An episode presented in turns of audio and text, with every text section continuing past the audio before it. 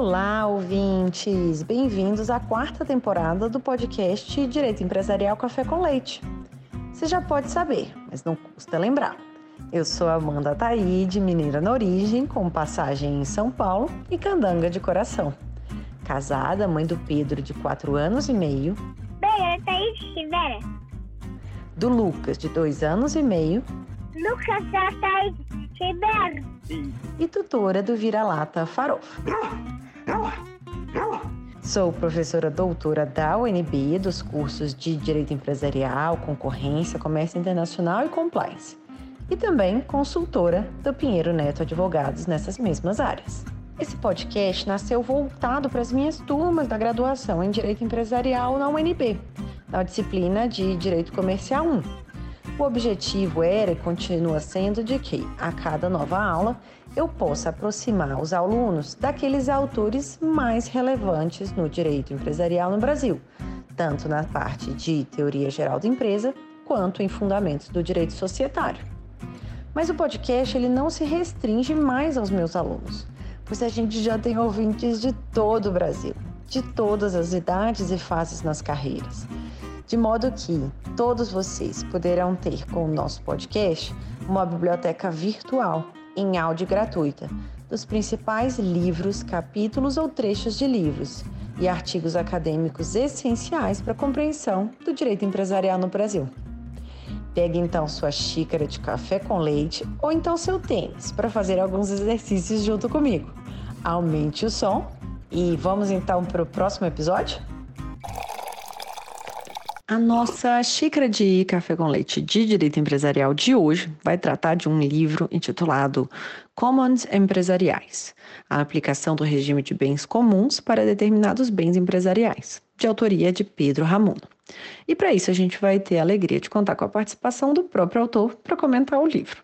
O professor Pedro Ramuno é advogado, graduado em Direito pela Faculdade de Direito da USP, mestre e doutor em Direito Comercial pela USP também. É professor de Direito Empresarial da Universidade Presbiteriana Mackenzie, autor de diversos livros e artigos especializados na área do direito e idealizador também da Ramuno Academy. Então, professor Pedro, muito obrigada por ter aceitado o convite para participar do nosso podcast e por apresentar, de um modo simples, curto e gostoso, esse tema tão interessante dos commons empresariais. Professora Amanda, super obrigado pelo convite, pela oportunidade. Eu acompanho o seu podcast desde a origem, antes como fã, hoje como ainda mais fã, e poder participar de um episódio é uma alegria, uma honra imensa.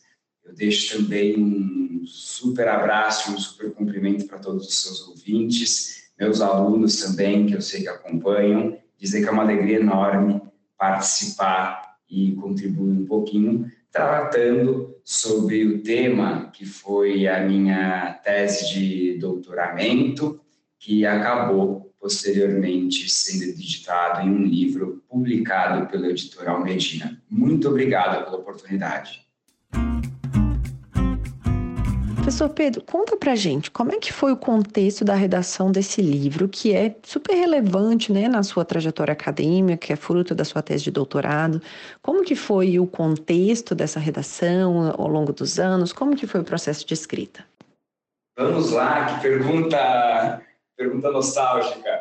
É, essa tese, a tese que deu origem ao livro, que origem de 2020, ela foi defendida em 2019, quando eu concluí o doutorado. Se não me engano, a defesa foi em novembro de 2019, a banca, e iniciei, portanto, em 2017 a, o doutorado.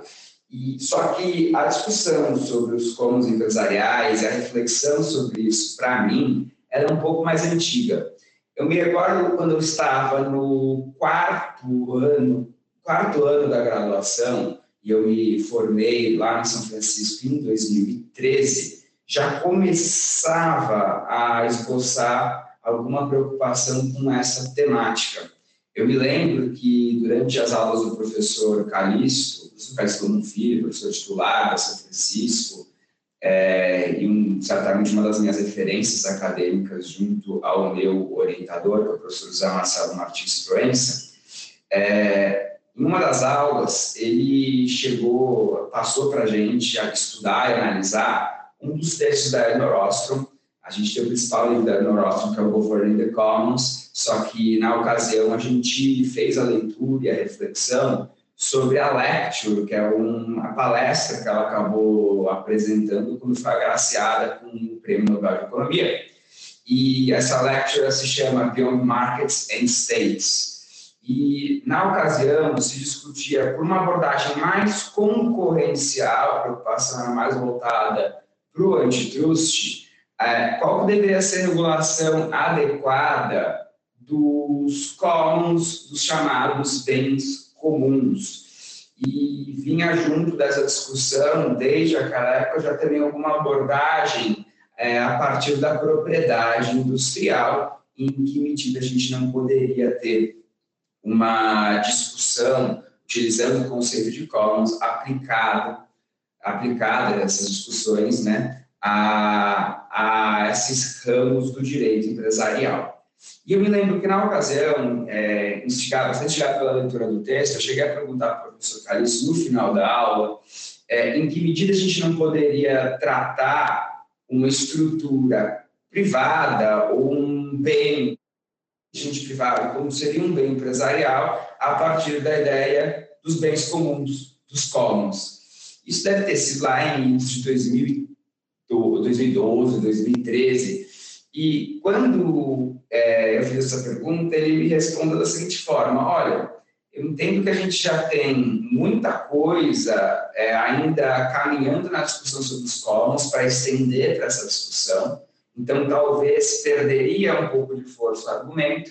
E a resposta dele também foi no sentido de que, olhando para o direito societário e olhando para as estruturas empresariais propriamente ditas, destinadas essa atividade empresarial, já teríamos outras formas de endereçar esse problema mais consolidadas, como, por exemplo, a discussão sobre teoria de interesse social e o próprio institucionalismo, o institucionalismo organizativo ou interno. E falou, ó, me terminei a conclusão, assim, olha, não entendo que seria uma boa abordagem para esse caminho, é, como os elementos de outras formas, que poderia esvaziar um pouco a discussão dos commons. E isso acabou me instigando, eu falei assim, tá bom, mas ao mesmo tempo me instigou. Posteriormente, é, meu trabalho de conclusão de curso foi sobre capitalismo de Estado e em que medida já começava a esboçar um pouco a interface entre os braços de participação do Estado na economia e uma relação societária. Trabalho esse que foi intensificado, verticalizado na dissertação de mestrado, que eu tratei sobre a temática do controle societário e controle empresarial e a influência que essas estruturas é, sofrem por meio dos braços de participação do Estado, BNDES-FAR, FI, FGTS, é, e fundos de pensão de empresas estatais. E quando finalizei o mestrado, decidi por dar continuidade logo na sequência ao doutorado, conversei com o orientador, o professor Gonçalo Martins Pruens, professor Pruens, falei assim, professor, eu quero tratar sobre a possibilidade de abordar a temática dos commons a partir é, é, a partir do texto das reflexões da professora Eleanor Ostrom, utilizando como referencial teórico a teoria crítico-estruturalista do direito comercial, mas utilizando esse conceito dentro das estruturas da empresa, dentro dos bens que integram o estabelecimento. E essa foi a origem. Falando agora do processo de escrita, eu sei que estou me alongando na resposta, a gente brinca que trabalho acadêmico, e eu sempre falo isso para os alunos que orientam em TCC, que orientam em qualquer oportunidade, quando eu escrever um artigo, um trabalho acadêmico, a gente tem dois grandes momentos, que é o três grandes momentos. O primeiro momento é quando você consegue, de fato, definir, delimitar o tema e falar, é isso que eu vou percorrer. No decorrer da pesquisa da redação, normalmente você sempre tem um momento epifânico que vem e fala assim, é isso. E aí quase começa a psicografar o texto, que realmente as coisas fluem, porque é um trabalho árduo. Isso tem o momento da entrega. São os três grandes momentos. E veja que o momento da entrega não é o momento que você terminou, é a entrega mesmo. Porque a gente fala que trabalho acadêmico você nunca termina, você só decide por entregar porque tem uma hora que, ou por falta de tempo, ou por já ter esgotado a possibilidade, a gente acaba optando por entregar.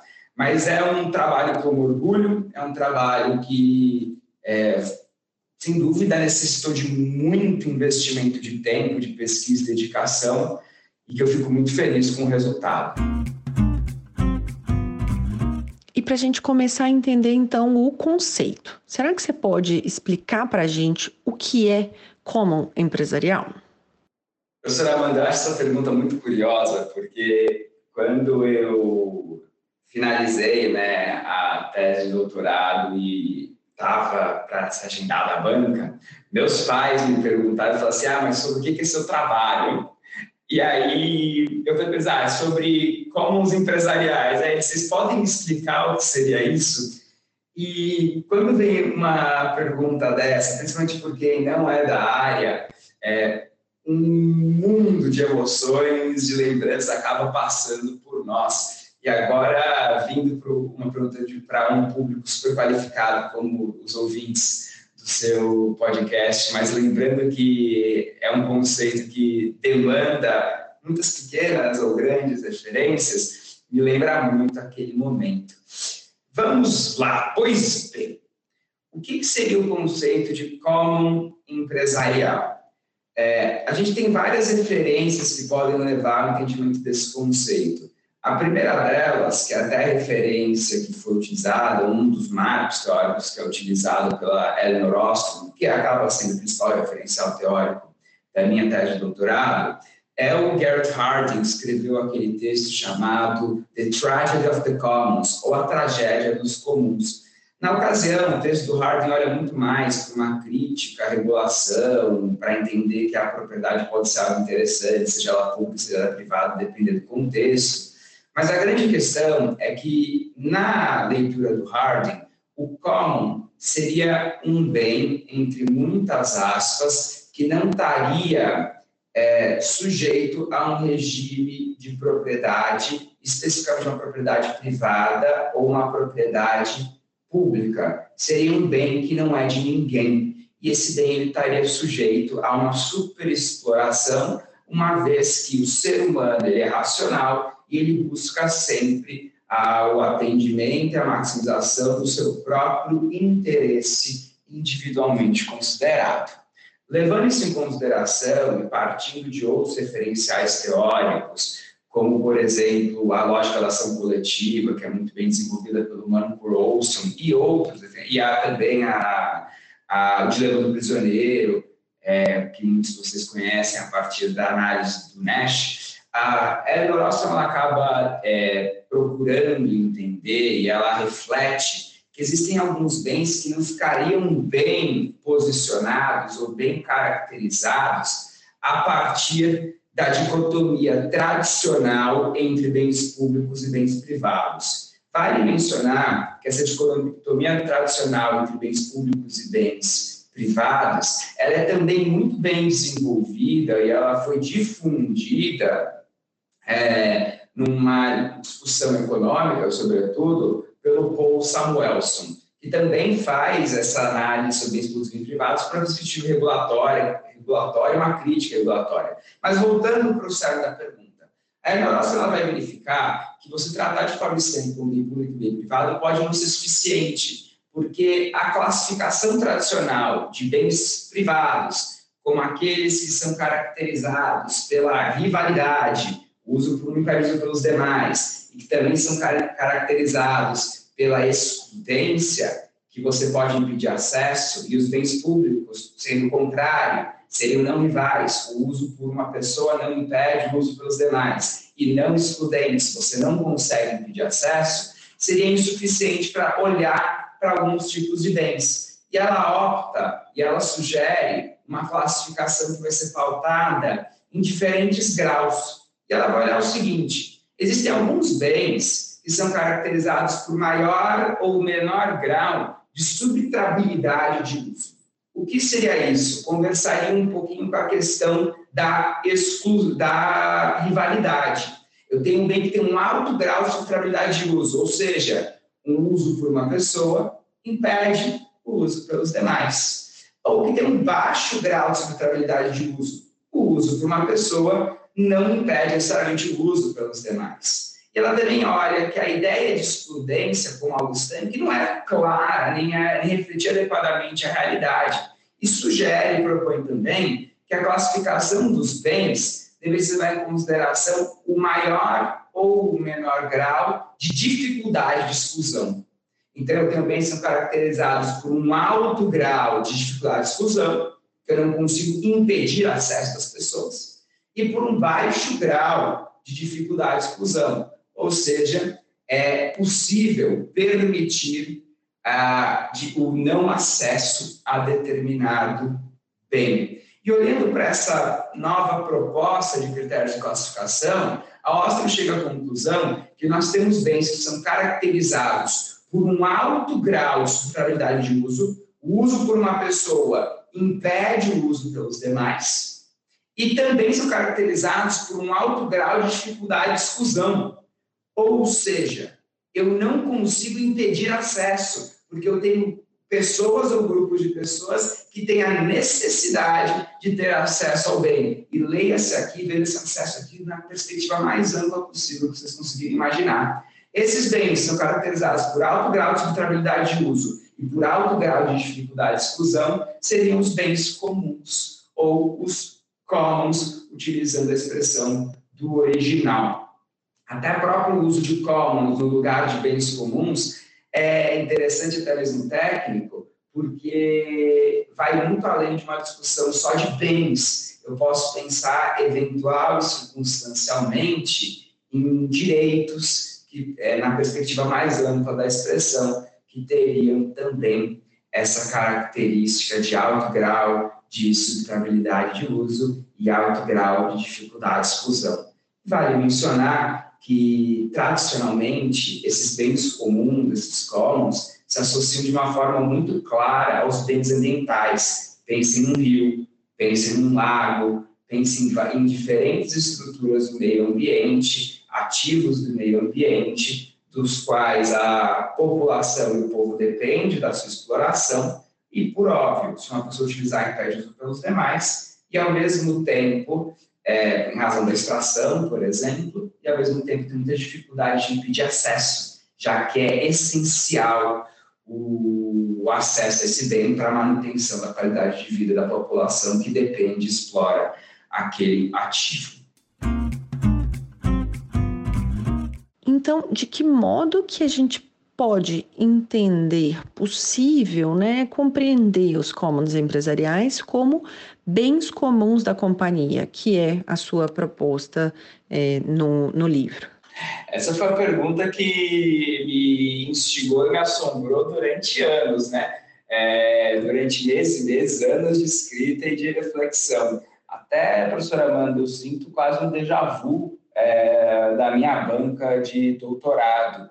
É um sentimento bom, mas amedrontador ao mesmo tempo. É, a ideia seria basicamente a seguinte: partindo do conceito de que um bem comum, de que um common é justamente aquele bem caracterizado por alto grau de subtrabilidade de uso e alto grau de dificuldade de exclusão, é, é verificar se eu consigo identificar em bens que integram o estabelecimento empresarial essas características.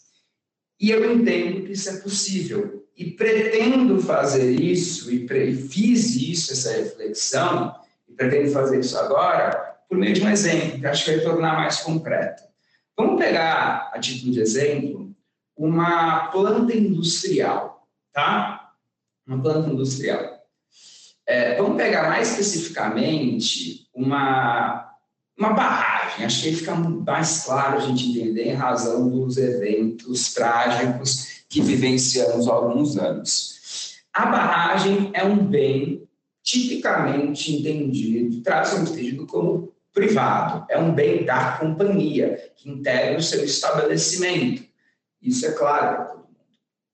Do ponto de vista, a partir de uma reflexão com base em preceitos econômicos, o conceito de propriedade ele não se resume àquele complexo feixe de direitos possessórios tradicionalmente concebidos de usar, gozar, usufruir no geral. A gente vai entender a propriedade olhando para uma perspectiva econômica. Eu sei que tem muita crítica de falar a inscrição para uma lente econômica para uma perspectiva econômica, mas para facilitar a nossa conversa, nada mais, nada menos do que como um método de internalização de externalidades. Eu pego, então, um ativo e com o objetivo de melhorar a destinação desse ativo, almejar a maximização de eficiência relacionada à destinação desse ativo, eu penso economicamente em propriedade, com uma técnica, uma, um método para internalizar externalidades e com, tendo como objetivo melhoria de eficiência. Eficiência locativa, eficiência distributiva, isso não vem ao caso aqui para essa reflexão. Olhando então dessa forma, é, eu tenho então o bem em questão, seria essa barragem, como um bem entendido tradicionalmente como privado e que é tutelado juridicamente a partir de uma propriedade privada. Só que se eu analisar os, as características de um alto grau de subtrabilidade de uso e alto grau de dificuldade de exclusão, eu entendo, e está obviamente sujeito à crítica, que é possível sim eu associar as características da barragem essas características dos tômanos para justificar. Quando eu pego, por exemplo, a barragem, eu tenho sim um alto grau de subtrabilidade de uso. Porque se eu destino a utilização da barragem para um determinado é, direcionamento de interesse, que pode ser um interesse, digamos assim, é, lucrativo, de maximização do retorno é, financeiro, eu deixo necessariamente de observar em uma primeira abordagem outros interesses. Só que nesse caso concreto, me parece nítido, e é claro que é uma característica bastante excepcional dos bens que estão em estabelecimento, que eu tenho, por parte de terceiros alheios à estrutura empresarial tradicionalmente concebida, interesse relacionado a esse bem. Eu tenho interesse da comunidade que se localiza próxima à barragem, de verificar e saber, ou ter direito, ou ter o mínimo de fiscalização e conhecimento que está sendo feito. Eu tenho interesse eventualmente do poder público, que depende da atividade da barragem como importante, se não é mais é, representativa forma de captação de tributos. Então, tenho vários outros interesses. Tenho interesse transindividual vinculado ao meio ambiente. Tenho vários outros interesses que demandam, que exigem acesso ao bem. Vejam que acesso não necessariamente envolve eu pegar o uso e falar, ó, oh, comunidade, agora você escolhe e vai é, determinar a destinação desse bem. Não é isso. Mas acesso à informação, fiscalização, são alguns exemplos que a gente pode tratar. E, para mim, fica muito claro quando a gente pega os fatos recentes, ou já agora nem tão recentes, envolvendo rompimento de barragens, que a barragem pode se inserir dentro desse contexto. Outro exemplo para ilustrar para vocês, imagina que eu tenho é, aquelas muito conhecidas cidades operárias, que são é, cidades que dependem de uma fábrica, de uma indústria que está aí localizada. São várias que a gente tem na história do país, né? A gente pode pegar é, Eldorado Carajás, como exemplo, Volta Redonda, que foram cidades que se construíram e dependiam, e muitas vezes até hoje dependem, da estrutura empresarial que está ali inserida. A, o comércio é vinculado ao que acontece na indústria, as escolas são construídas pelo titular da atividade empresarial, os hospitais, toda a comunidade depende daquilo. Diante disso, o entendeu que é possível é, verificar as características que é, englobariam e caracterizariam, perdão pela repetição, um bem comum. Então, essa seria a premissa. E a consequência disso é, refletir em que medida a percepção da propriedade como uma propriedade pública, privada, não seria insuficiente diante de uma demanda regulatória diversa daquilo que a gente está acostumado a olhar a partir da propriedade sob uma perspectiva jurídica. Ok, a gente entendeu então como que se adequa né, esse conceito aos conceito de bens comuns da companhia. Mas qual que é a consequência de se compreender então certos bens da companhia como commons empresariais? A consequência disso acaba é, englobando algumas esferas e algumas, é, alguns resultados.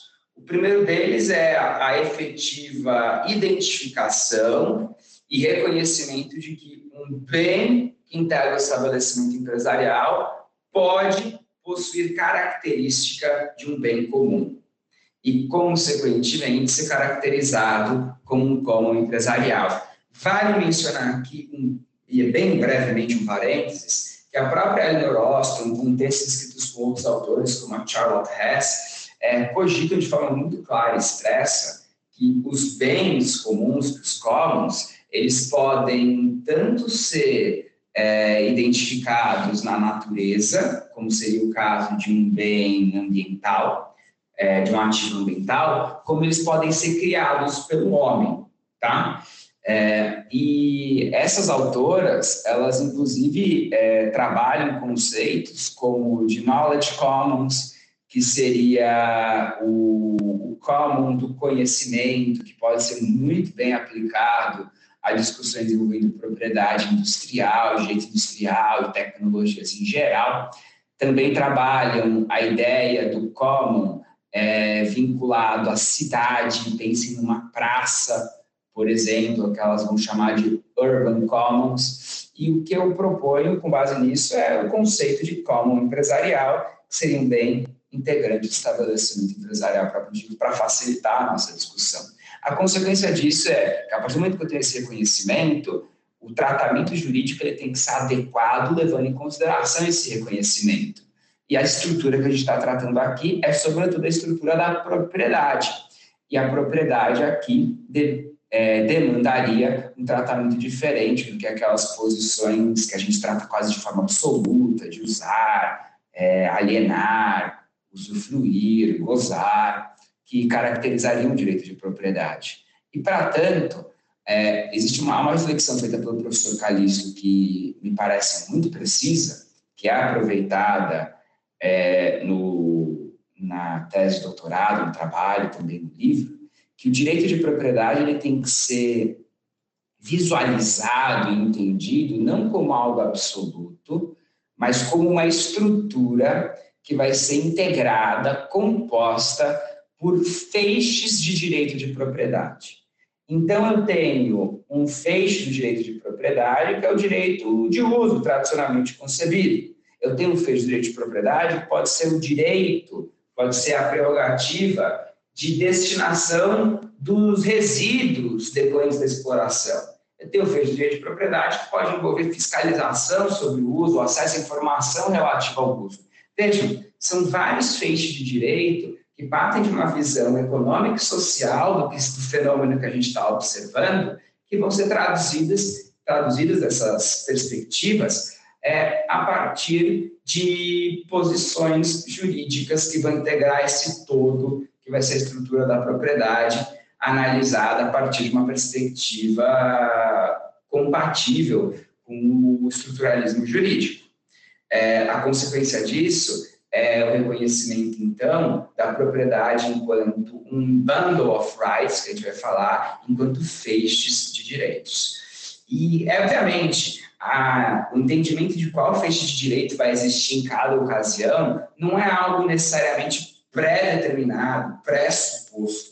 Pelo contrário, vai depender da, do caso concreto, da análise do caso concreto, da estrutura do bem em questão, dos interesses que são afetados, para, a partir disso, verificar quais interesses devem ser internalizados dentro da governança do bem da destinação do bem, o que vai permitir, em um segundo momento, a definição e a classificação, vamos falar dessa forma, de quais são esses feixes de direitos. Então, essa é a consequência. Uma segunda consequência que a gente pode ter é observar e refletir sobre qual seria o conceito de sociedade a partir disso sociedade enquanto veículo para exercício da atividade empresarial uma vez que esse bem que a gente está conversando, a gente está é, entendendo ele como um common empresarial, ele é um bem tradicionalmente privado, que ele integra a estrutura empresarial, que ele é de titularidade de uma entidade destinada à atividade empresarial.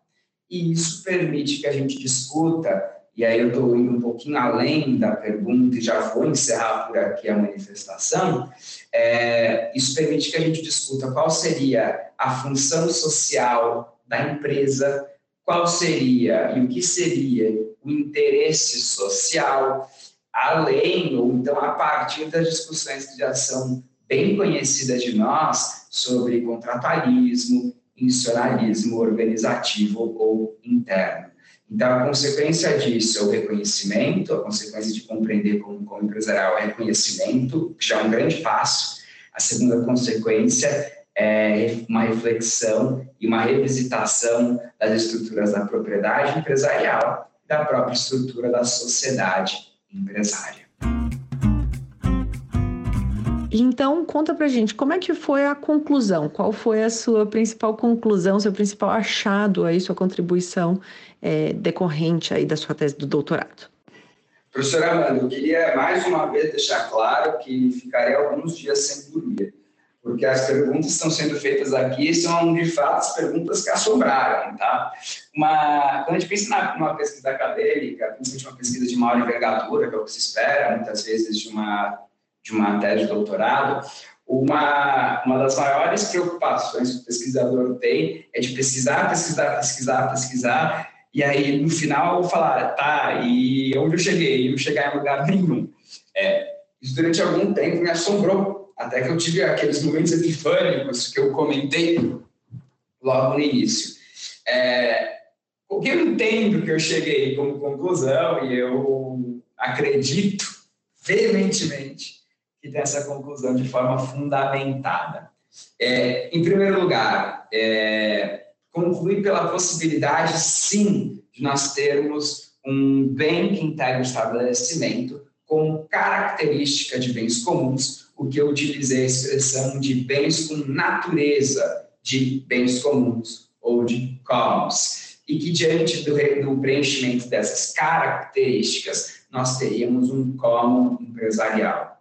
Entendi, com base nisso, que o como empresarial ele demandaria um tratamento é, jurídico próprio, tá? que envolveria, em primeiro lugar, uma revisitação da estrutura propriedade, é, com o intuito de reconhecer, a partir de uma visão econômica, que a propriedade ela é, em realidade, um feixe de direitos, ela é, em realidade, um bundle of rights e que o reconhecimento de quais interesses iriam adentrar essa discussão, deveriam ser reconhecidos para essa discussão na hora de alocação desses feitos de direitos, dependeria de uma análise do caso concreto, e aí pode ser muito interessante para a gente é, encontrar dentro da legislação aplicável a destinação daquele bem os chamados dispositivos declaratórios de interesses para ajudar a identificar quais são os interesses relevantes é, entendi também que essa discussão sobre os commons empresariais, ela permite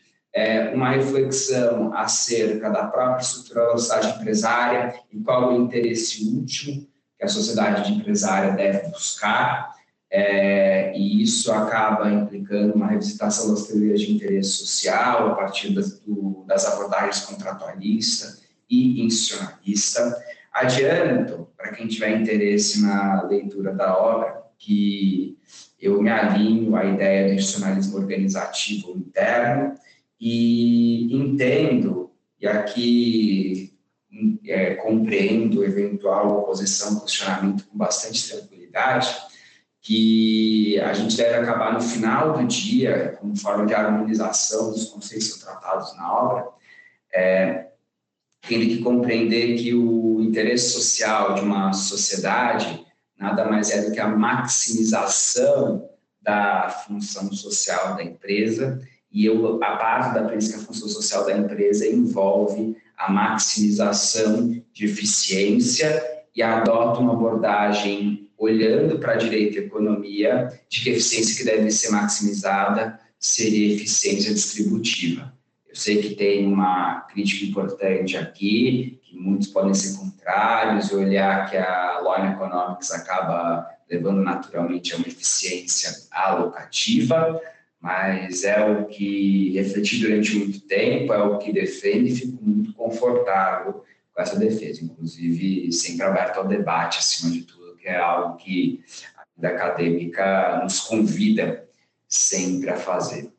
E entendo ainda que a perspectiva de commons empresariais ela abre portas para reflexões muito interessantes a partir de governança corporativa, a partir de internalização de interesses dentro da estrutura empresarial, que vão além de uma discussão sobre interesse social apenas. Eu posso, muitas vezes, não mexer na estrutura de governança interna da companhia, mas pensar em alocação de feitos de direito de propriedade, olhando para a perspectiva do bem é, atrelado à atividade empresarial, para aí sim internalizar interesses que são relevantes para aquele bem em questão e para aquela situação em questão. Mas isso seria já é, reflexão e perspectiva para outras pesquisas e para outras outros desafios acadêmicos. Em resumo, é isso que entendo, é isso que procurei identificar, é isso que posso concluir, e acima de tudo é isso que, com base na pesquisa, eu acredito, me convenço e fico muito confortável em afirmar. Agora então, caminhando para o final, conta para gente uma pergunta específica dessa quarta temporada. Qual que foi o não mais importante da sua trajetória até o dia de hoje?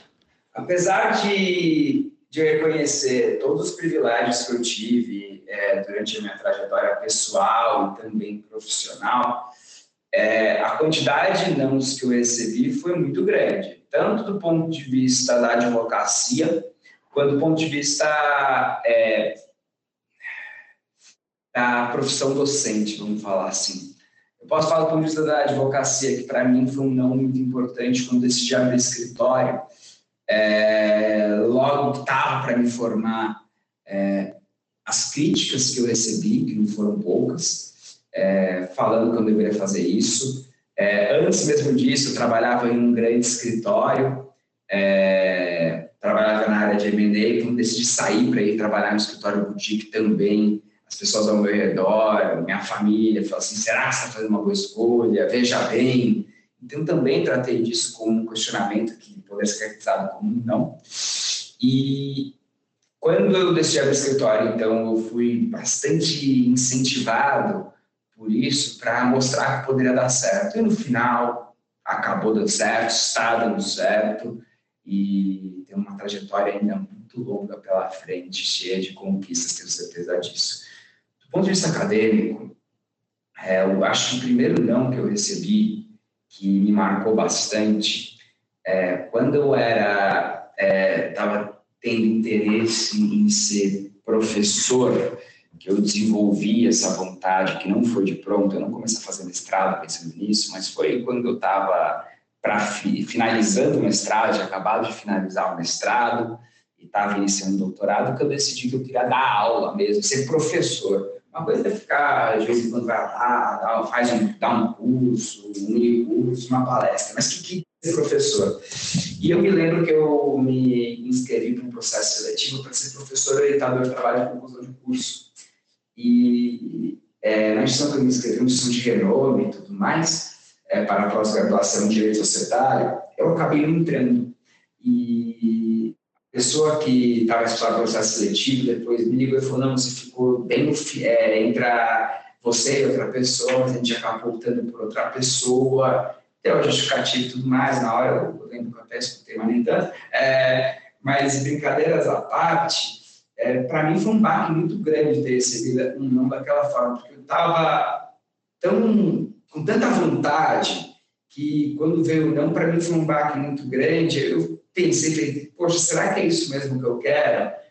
Me deu uma breve, falando, é isso que eu quero, então não vou parar. E, curiosamente ou não, é, depois de menos de 30 dias, eu fui convidado pela instituição para assumir uma, as primeiras turmas que eu tive de direito societário na pós-graduação e de lá para cá que acabaram abrindo cada vez mais portas, mais portas foram abertas para mim, é, o que acabou culminando com a oportunidade desde 2018 de ser professor é, do Mackenzie, de Direito Empresarial, com toda a minha dedicação, a maior parte da minha dedicação voltada para o direito societário. Então, entender que é, pode ser meio rock balboa, mas o que é importante é quantas vezes você consegue levantar com cada um que você recebe. E não se iludir o fato de você ter, a pessoa eventualmente ter privilégios, oportunidades, é, facilita, é, ou então é determinante para você chegar onde você vai chegar. Muito depende de você conseguir ter essa resiliência porque o mercado, seja o mercado da advocacia, seja o mercado acadêmico, ele é um mercado muito competitivo. Apesar de ter pouca gente, parece que ele é muito competitivo. Não são tantas oportunidades assim. Então, é ter convicção daquilo que você quer, não abaixar a cabeça e para cada não que receber, você tem que buscar pelo menos dois sims. Eu trabalho dessa forma. Para cada cliente que eventualmente eu não consigo fechar um contrato, recebo um não, eu só troco se eu tiver dois sims. Se eu vou lá e eu quero fazer um projeto novo, eu recebo um não, eu só paro quando eu tiver dois sims. O não ele é importante, ele é pesado, porque ele parece fechar uma porta, mas não é isso. Para cada não que vier, há uma bifurcação com dois corredores. Se você tiver convicção e interesse, você percorre os dois e abre duas novas portas. É isso que eu gosto de pensar. E por fim, como que você se mantém atualizado? É, você tem um perfil no Instagram super ativo, você cria muito conteúdo, né? Eu acho que é uma boa recomendação aí também para os nossos ouvintes, para os nossos alunos jovens que gostam de se atualizar também por redes sociais. Então, como que você se mantém atualizado em doutrina, em prática do direito empresarial e qual que seria a sua recomendação para os ouvintes do podcast? O, o direito empresarial, ele é um, um ramo do direito que ele é, tem constante atualização, constante reflexão e cada vez maior quantidade de trabalhos publicados.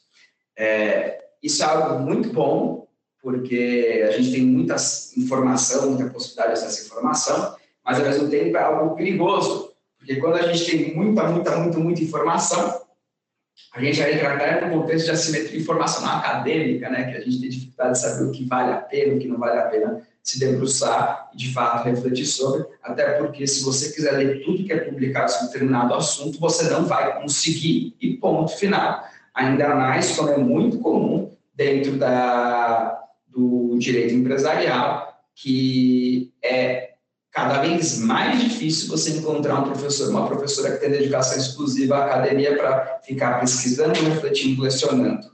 É, consequentemente, eu entendo que a gente tem que selecionar muito bem o que vai nos manter atualizados. O que eu costumo fazer? As publicações principais de, vamos falar assim, doutrina mesmo, livros e artigos, eu procuro sempre ler. É, como que eu sei quais são as preocupações principais? É, próximo da atividade acadêmica, da academia, e vendo os trabalhos que são publicados de maior é, relevância. A gente pode pegar os principais é, centros de pesquisa que a gente tem dentro do direito empresarial, mais na minha área de direito societário, e a gente sabe quais são os centros de mestrado, tese de doutorado que vão sair, que são mais é, quentes e mais relevantes, e procuro consumir esse conteúdo. Em segundo lugar, Gosto de acompanhar publicações em revistas, sempre que aparece algo mais destinado para aquilo que me interessa, eu procuro ler, porque eu gosto muito de artigo. Acho que é muito difícil a gente ter tempo para ficar lendo, de fato, livros. É, procuro selecionar pelo menos um livro por bimestre, por semestre, que eu vou ler de cabo a rabo, mas gosto de voltar para os clássicos em relação a isso. Isso seria uma abordagem, vamos falar assim, mais acadêmica, uma leitura mais acadêmica no sentido mais tradicional da palavra. É, o que também é contribui para mim a participação em banca, seja de TCC, mestrado, doutorado, que também acaba trazendo bastante atualização. Você lê o que os outros produziram, o que os outros produziram, eles acabam contribuindo bastante para isso. Além disso, o que para mim é hoje ao concurso em conteúdo, e para ter acesso à informação atualizada. O Instagram é uma ferramenta poderosa. Você está sujeito também à assimetria informacional acadêmica, como qualquer outra lugar, até um pouco mais, porque o acesso ao Instagram é muito fácil, então as pessoas publicam muito fácil, alcançam uma audiência muito facilmente, não se acompanhar de qualidade do conteúdo. Mas o Instagram é muito interessante. Se você pegar, você tem assim uns 10, 12, 20 perfis de empresário que são muito top. E você, eventualmente, quando está lá vendo um meme, você na sequência tem acesso a um conteúdo é super interessante, que são micro-injeções de informação que são super relevantes. Gosto muito de podcast, fica sem dúvida recomendação do seu podcast, a professora Amanda, que é referência, é, não tem nenhum outro que é igual ao seu, que acaba abordando temas que são densos, mas por uma perspectiva leve, acadêmica e bastante técnica. É, e acho que é muito importante para quem quer trabalhar com direito empresarial e gosta de direito empresarial, ver a realidade. Então, tão importante quanto você ler doutrina, você ler artigos, ouvir podcast, ouvir conteúdo acadêmico, doutrinário, é você ver a realidade, acompanhar a realidade. Então, você tem que ler um jornal, você tem que acompanhar a portagem de notícias, você tem que ir lá e se interessar se saiu uma notícia sobre o caso do Twitter com o Elon Musk, você tem que ir lá e querer ver um pouco mais, saber o que envolve, porque essa, você está instigado a querer mais informação, algo super relevante, e é uma forma importante de se manter atualizado. Então, um jornal, pelo menos, é importante. Ah, não gosto de ler o jornal. Ah, pega um portal de notícias que te interesse, é, pega um jornal eletrônico, vai para sessões mais importantes, mas se mantém atualizado. Porque antes de a gente entender direito empresarial, a gente tem que entender o mundo, a gente tem que entender Brasil. E a gente sabe muito bem que para entender Brasil, é, se você for muito amador, você não consegue, porque aqui é complexo pra caramba, tudo aqui é muito complexo. É, e é isso que eu acabo fazendo.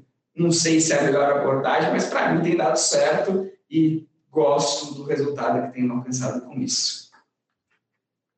Professora Amanda, eu que agradeço, em definitivo que agradeço. Quando a gente é fã de algum veículo, de alguma pessoa que produz é, conteúdo, fazer parte é uma alegria muito especial. E eu sou fã, acima de tudo, do seu trabalho e do que você faz no podcast, que faz fora do podcast também. É, gosto muito do seu, dos seus trabalhos, das suas pesquisas, dos seus textos e aprendo muito sempre com você, professor. Então, é uma alegria muito grande, só tenho a agradecer. Conte comigo sempre que precisar. É, aos ouvintes do podcast, estou à disposição de vocês. Se quiserem conversar, trocar experiências, trocar algum tipo de informação, é só me chamar que eu estou sempre à disposição.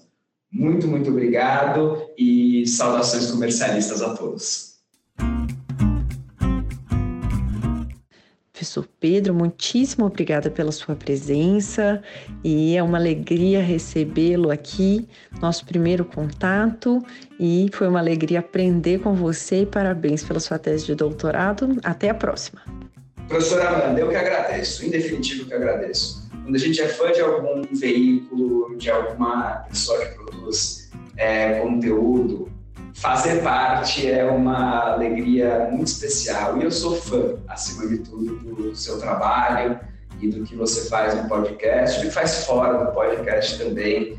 É, gosto muito do seu, dos seus trabalhos, das suas pesquisas, dos seus textos e aprendo muito sempre com você, professor. Então, é uma alegria muito grande, só tenho a agradecer. Conte comigo sempre que precisar. É, aos ouvintes do podcast, estou à disposição de vocês. Se quiserem conversar, trocar experiências, trocar algum tipo de informação, é só me chamar que eu estou sempre à disposição.